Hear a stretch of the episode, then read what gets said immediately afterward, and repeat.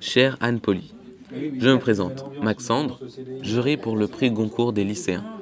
Je tenais tout d'abord à vous dire à quel point j'ai aimé votre livre avant que j'oublie.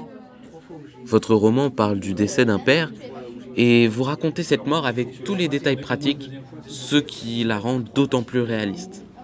Quand vous racontez la scène chez les pompes funèbres, que le grand frère s'énerve contre le gérant car les prix sont trop chers, on a vraiment l'impression d'y être et vous arrivez à y apporter de la légèreté.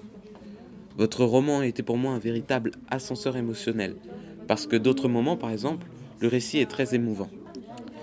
Ce que j'apprécie particulièrement euh, dans votre ouvrage, c'est la spontanéité de l'expression des sentiments dans vos phrases. En fait, grâce à cela, je peux vraiment m'identifier à ce que traverse euh, la narratrice sans forcément être déjà passé par le deuil d'un membre de ma famille.